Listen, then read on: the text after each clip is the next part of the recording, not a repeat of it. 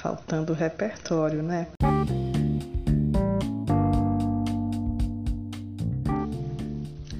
Chegou agora um item revolucionário, totalmente inovador que não pode faltar na sua casa.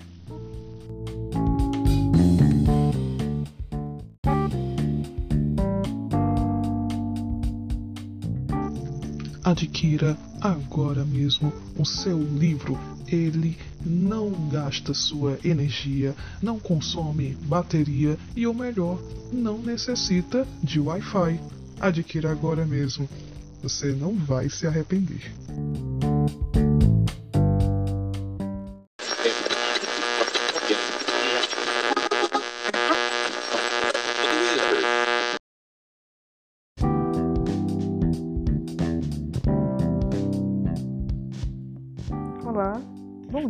Boa tarde, boa noite. Aqui é a professora Tamara Português, mais uma vez aqui com você nessa leitura. Né? Essa leitura não vou dizer diária, que não sei quando é que você está ouvindo isso daqui, né? Mas uma leitura periódica, né? Estamos tentando fazer isso se tornar mais recorrente, né? A gravação tem demorado bastante, mas está indo, né? O estúdio está começando a funcionar de forma um pouco mais organizada, ok?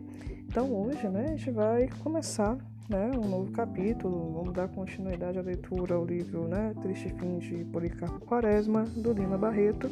Então, seja bem-vindo né, a mais esse momento de quase uma roda de leitura. Né?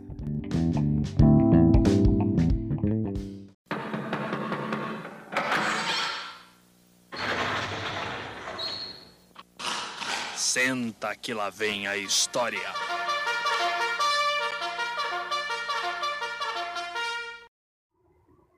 Agora vamos começar né, o capítulo 2. Capítulo 2, ainda da parte 1. Um. Lembrando que o livro é dividido inicialmente em três partes, e dessas três partes ele se subdivide, cada parte, né? Em uns cerca de cinco capítulos cada, tá certo? Mas eles não são muito longos, não. Bom, agora nós vamos ver capítulo 2 da parte 1, um, né? Da primeira parte, aliás, reformas radicais. Havia bem dez dias que o Major Quaresma não saía de casa. Na sua meia e sossegada casa de São Cristóvão, enchia os dias da forma mais útil e agradável, as necessidades do seu espírito e do seu temperamento. De manhã, depois da toilette e do café, sentava-se no divã da sala principal e lia os jornais. Lia diversos porque sempre esperava encontrar num ou noutro uma notícia curiosa a sugestão de uma ideia útil à sua cara pátria. Os seus hábitos burocráticos faziam-no almoçar cedo e, embora estivesse de férias, para os não perder o que, né, os costumes dele, né, os hábitos dele, esse usa aí, né, o pronome oblíquo, tá certo? Continuava a tomar a primeira refeição de garfo às nove e meia da manhã. Nossa, né, bem pontual mesmo nas férias. Né? Esse tipo de coisa não acontece conosco. Acabado o almoço, dava umas voltas pela chácara, chácara em que predominavam as fruteiras nacionais, recebendo a pitanga e o cambuí, os mais cuidadosos tratamentos aconselhados pela pomologia, como se fossem bem cerejas ou figos. O passeio era demorado e filosófico, conversando com o preto Anastácio, que lhe servia há trinta anos, sobre coisas antigas, o casamento das princesas, a quebra do solto e outras. O major continuava com o pensamento preso aos problemas que o preocupavam ultimamente. Após uma hora ou menos, voltava à biblioteca e mergulhava nas revistas do Instituto Histórico, no Fernão Cardim, nas cartas de Nóbrega, nos anais da biblioteca, no Vondenstein, e tomava notas sobre notas, guardando-as numa pequena pasta ao lado. Estudava os índios, não fica bem dizer estudava, porque já o fizera há tempos, não só no tocante à língua, que já quase falava, como também nos simples aspectos etnográficos e, na, e antropológicos. Desculpa. Recordava, é melhor dizer assim, afirmava certas noções dos seus estudos anteriores, visto estar organizando um sistema de cerimônias e festas que se baseassem nos costumes dos nossos silvícolas e abrangesse todas as relações sociais. É, silvícola, né? Por sinal, é o mesmo que nativo, é o mesmo que índio, né? Por sinal, um interessante sinônimo né, para ser usado, vamos supor, numa proposta de redação, né, tema de redação do Enem aí, que fale da causa indígena, né, você pode usar esse sinônimo aí de repente. Parabéns se compreendeu o motivo disso, disso que, né, dessa questão aqui da, da busca, né, da cultura desses povos e tudo mais, né, é preciso não esquecer que o Major, depois de 30 anos de meditação patriótica, de estudos e reflexões, chegava agora ao período da frutificação. A convicção que sempre tivera de ser o Brasil o primeiro país do mundo e o seu grande amor à pátria eram agora ativos e impeliram-no a grandes cometimentos. Ele sentia dentro de si impulsos imperiosos de agir, de obrar e de concretizar suas ideias. Eram pequenos melhoramentos, simples toques, porque em si mesma, era sua opinião, a grande pátria do Cruzeiro só precisava de tempo para ser superior à Inglaterra. Percebam aí, né, a audácia do rapaz, né, o país ser melhor que a Inglaterra, né? Não é pouca coisa. a comparação com a Inglaterra é bastante significativa, pois a Inglaterra era a grande potência capitalista da época. Então ele almejava tudo isso para o Brasil, né? Tinha todos os climas, todos os frutos, todos os minerais e animais úteis, as melhores terras de cultura, a gente mais valente, mais hospitaleira, mais inteligente e mais doce do mundo. O que precisava mais? Tempo e um pouco de originalidade. Portanto, dúvidas não flutuavam mais no seu espírito, mas no que se referia à originalidade de costumes e usanças. Não se tinham elas dissipado, antes se transformaram em certeza após tomar parte na folia do Tangolomango, numa festa que o general dera em sua casa. Né? Então, esse tal de Tangolomango né, é a festa que o, o vizinho dele, né, o general, tinha dado, que por sinal o general que é o pai da Ismênia. Né? Então aqui a gente percebe que ele já vai levar para o lado da cultura do país, ele vai aqui fazer meio que esse questionamento, essa busca da cultura. Caso foi que a visita do Ricardo e do seu violão ao bravo militar veio despertar no general, na sua família, um gosto pelas festanças, cantigas e hábitos genuinamente nacionais, como se diz por aí. Houve em todos um desejo de sentir, de sonhar, de poetar a maneira popular dos velhos tempos. Albernaz, o general, que é o pai da Isminha, né, Lembrava-se de ter visto tais cerimônias na sua infância. Dona Maricota, sua mulher, até ainda se lembrava de uns versos de reis. E os seus filhos, cinco moças e um rapaz, viram na coisa um pretexto de festas e, portanto, aplaudiram o entusiasmo dos progenitores. A modinha era poucos e seus espíritos pediam coisa mais plebeia, mais característica e extravagante. Quaresma ficou encantado quando Albernaz falou em organizar uma chegança à moda do norte, por ocasião do aniversário da sua praça. Em casa do general era assim: qualquer aniversário tinha sua festa, de forma que havia bem umas 30 por ano, não contando domingos, dias, feriados e santificados em que se dançava também. O major pensara até ali pouco nessas coisas de festas e danças tradicionais, entretanto viu logo a significação altamente patriótica do intento. Aprovou e animou o vizinho. Mas quem havia de ensaiar, de dar os versos e a música? Alguém lembrou a tia Maria Rita, uma preta velha, uh, que morava em Benfica, antiga lavadeira da família Albernaz. Lá foram os dois, o general Albernaz e o major Quaresma, alegres, apressados por uma linda e cristalina tarde de abril. Né? Percebe aí que são os mais antigos já dessa época que vão ter essa questão da lembrança da cultura.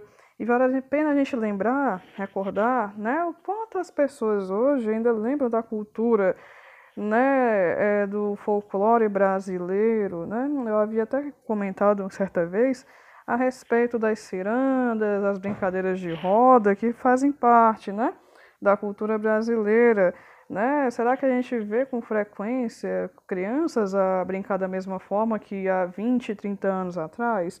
Será que a cultura, cultura entre aspas, né, essa tecnologia atual, ela tem interferido no modo de brincar das crianças?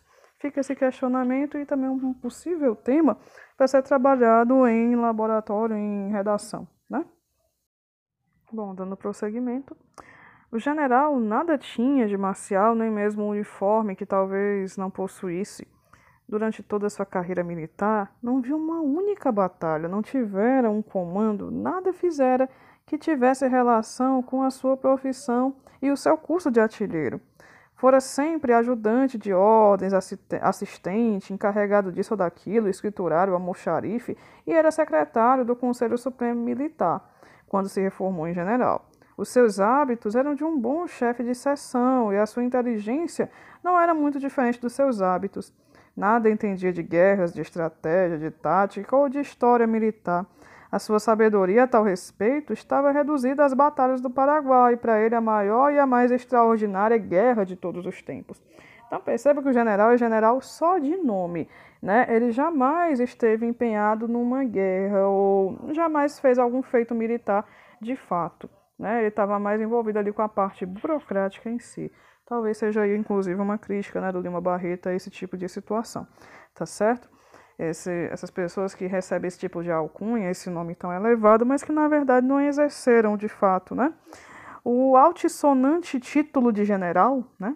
Que lembrava coisas sobre-humanas dos Césares, dos Turenes, dos Gustavos Adolfos, ficava mal naquele homem plácido, medíocre, bonachão, cuja única preocupação era casar cinco filhas e arranjar pistolões para fazer passar o filho nos exames do colégio militar, a famosa peixada, né?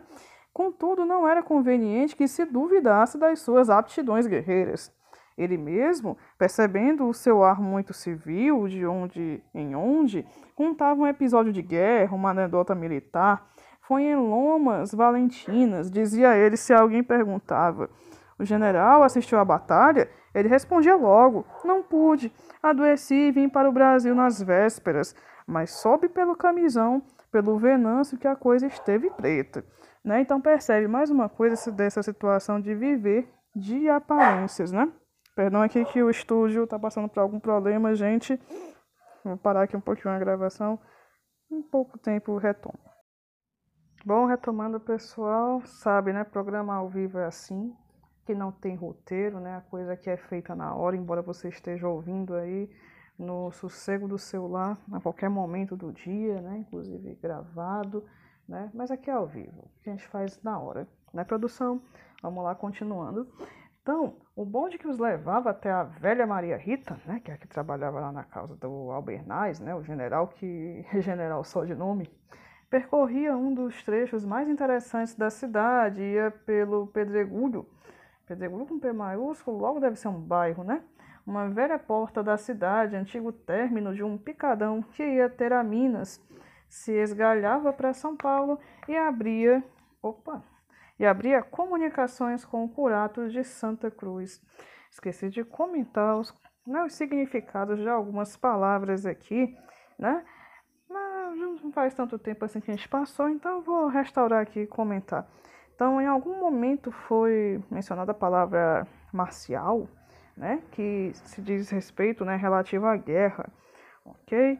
Altissonante também, se você sair resgatando aí no seu livro, né, é o mesmo que pomposo, certo? Em algum momento foram citados os grandes comandantes militares da Roma, que é o César, né, Césares, da França, o Turenes, né, aí você pesquisa que eu não sei exatamente quem foi esse, e da Suécia, o Gustavo Adolfo, né, o Lima Barreto era o dito, né, citar tantas referências assim.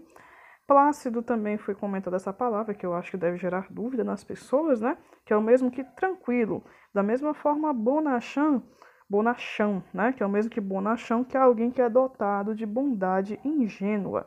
Pistolões também foi outra palavra citada por aí, se você resgatar no seu livro você vai encontrar, que é o mesmo que pessoas influentes em repartições e instituições, né? Aqui, picadão é o caminho aberto no mato com facão, esgalhável é o mesmo que dividir, e curato é o mesmo que povoado. Ah, tá aqui, que foi o que nós acabamos de ver, né? Que abria comunicações com o curato de Santa Cruz, que é o mesmo que povoado de Santa Cruz, né? Então vamos retomar aqui. É bom a gente comentar essas palavras, porque eu sei, né, que geralmente a galera não é muito de pesquisar, a não ser que esteja com muita vontade, né? Então, por aí, em costas de bestas, vieram ter ao rio o ouro e o diamante de Minas, e ainda ultimamente os chamados gêneros do país. Não havia ainda cem anos que as carruagens del Rei Dom João VI, pesadas como naus, naus são embarcações, né? mesmo que caravelas, né? abalançarem-se, que é mesmo que se balançar, sobre as quatro rodas muito separadas, passavam por ali para irem ter ao longínquo Santa Cruz. Não se pode crer que a coisa fosse lá muito imponente. A corte andava em apuros de dinheiro e o rei era relaxado. Não obstante os soldados remendados, tristemente montados em pangarés desanimados, o préstito devia ter a sua grandeza, não por ele mesmo, mas pelas humilhantes marcas de respeito que todos tinham que dar à sua lamentável majestade. O que é, que é esse préstito, né? É o mesmo que cortejo, tá certo? Entre nós, tudo é inconsistente, provisório, não dura. Não havia ali nada que lembrasse esse passado. As casas velhas, com grandes janelas quase quadradas e vidraças de pequenos vidros, eram de há bem poucos me anos, menos de 50, né?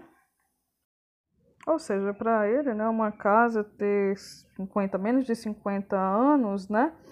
É um pouco tempo. Né? As casas velhas com grandes janelas, quase quadradas e tal, eram de há bem poucos anos, né? menos de 50 anos. E aqui é como se o narrador, né, como ele revela, né, um descontentamento pelo desinteresse geral, já naquela época, em conservar a memória histórico-brasileira.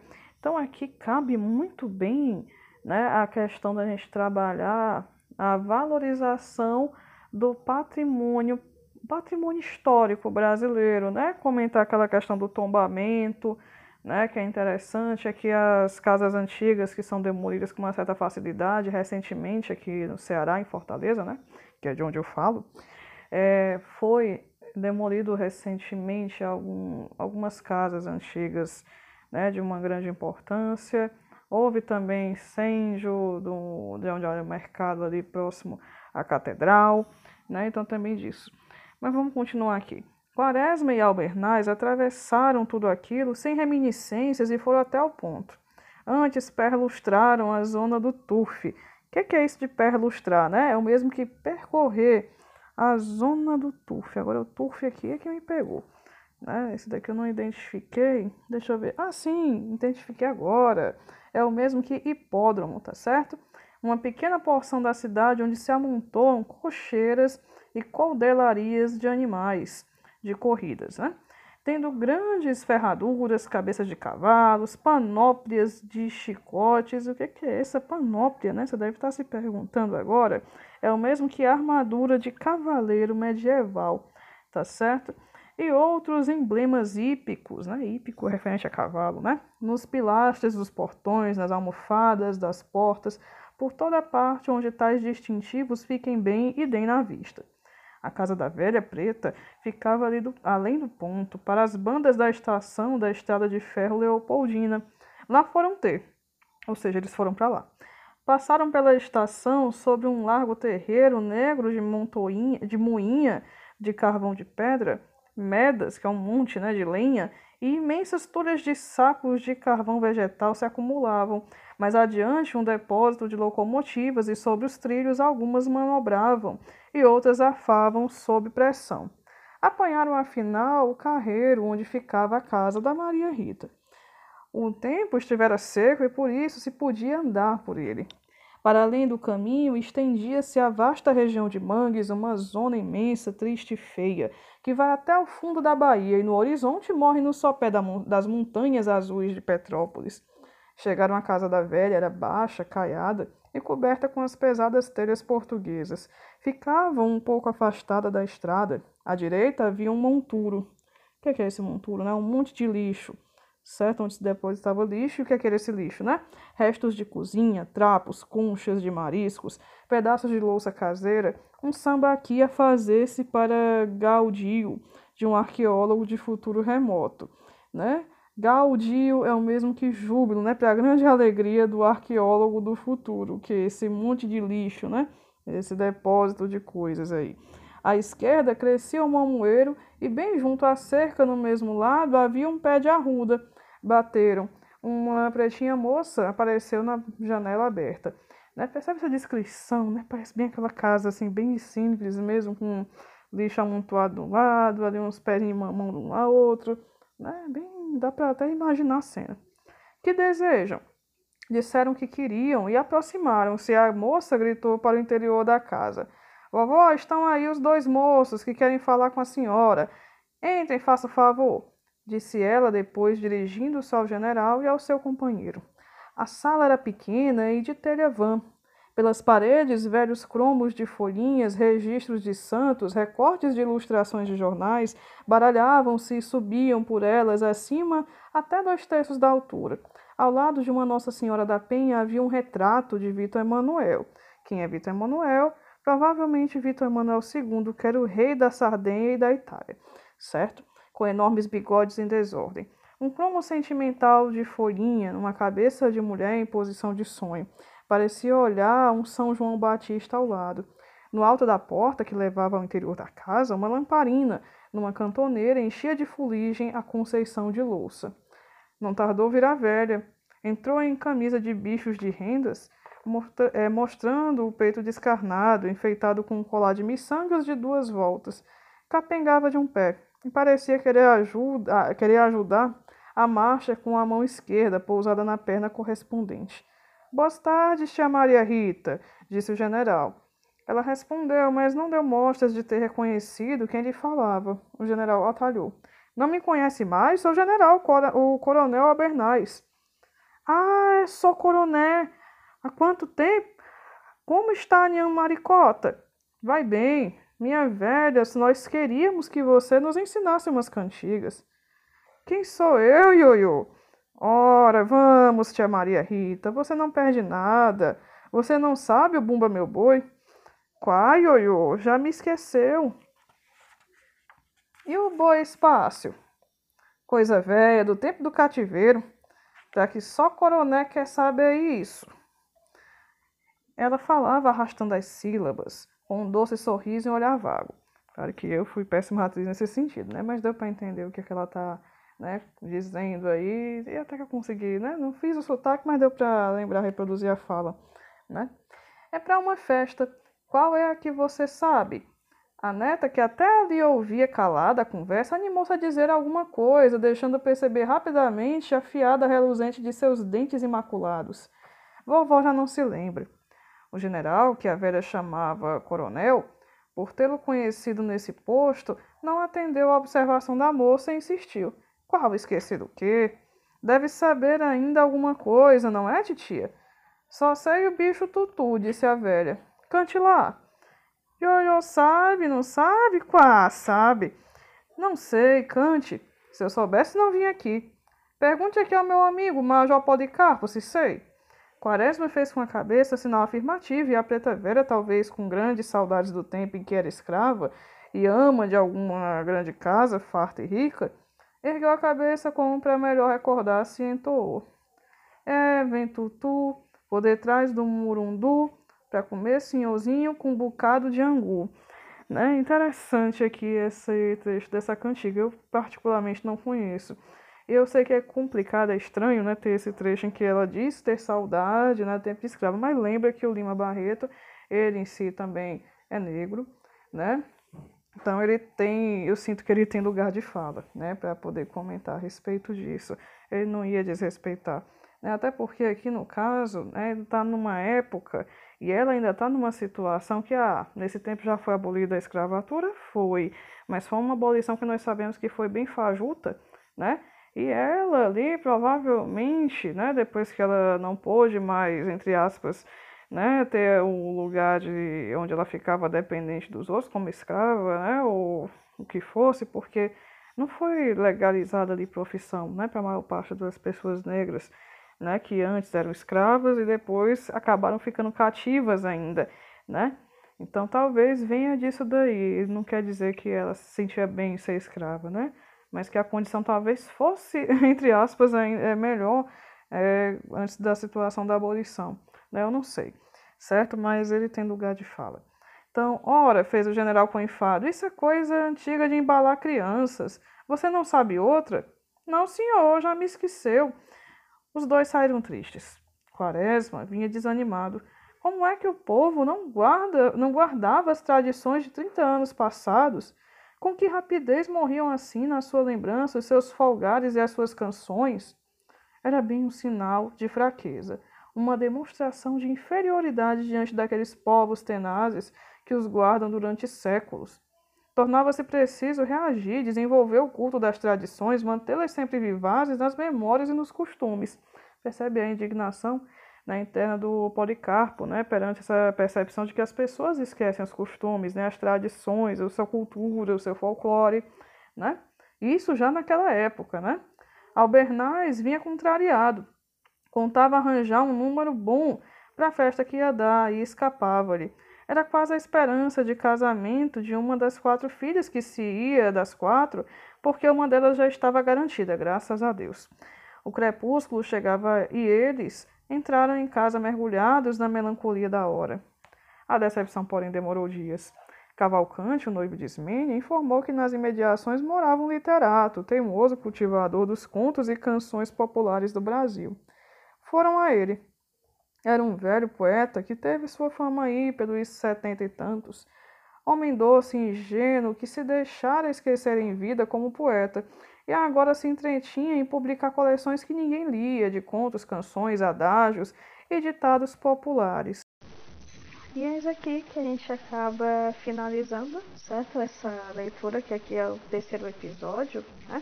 Terceiro episódio em que nós começamos a ler o segundo, uma introdução, né? O segundo capítulo, que é o Reformas Radicais. Ele vai fazer mais sentido esse nome, né? esse título para esse capítulo à medida que a gente for avançando, né? na próxima gravação, acredito que a gente já dê cabo desse capítulo também, tá certo? E é isso aí. Uma, só uma curiosidade, esse ioiô, né, que não é o ioiô brinquedo, que a, a dona Maria, né, é Maria Rita, né, menciona o mesmo que senhor, né, senhor, só que na linguagem, né, da, dos cativos que vieram da África, que deviam estar aprendendo português, né, sendo forçados a aprender a língua daqui, eles adaptaram e no que ouviam, né, porque eles não foram alfabetizados, então eles adaptaram ali pelo que eles entendiam e reproduziram como ioiô, né? Então só essa curiosidadezinha, tá certo? Espero que leitura tenha sido interessante, né? E que você possa avançar também na sua leitura, né? Sem também acompanhar o, antes, né? De eu avançar com podcast, com pod, podcast não, né? Isso aqui é um programa de rádio, isso aqui não é um podcast, né? antes que o nosso programa avance. Já temos mais de 20 minutos de gravação, então na próxima nós concluiremos esse capítulo, ok? Então, boa leitura.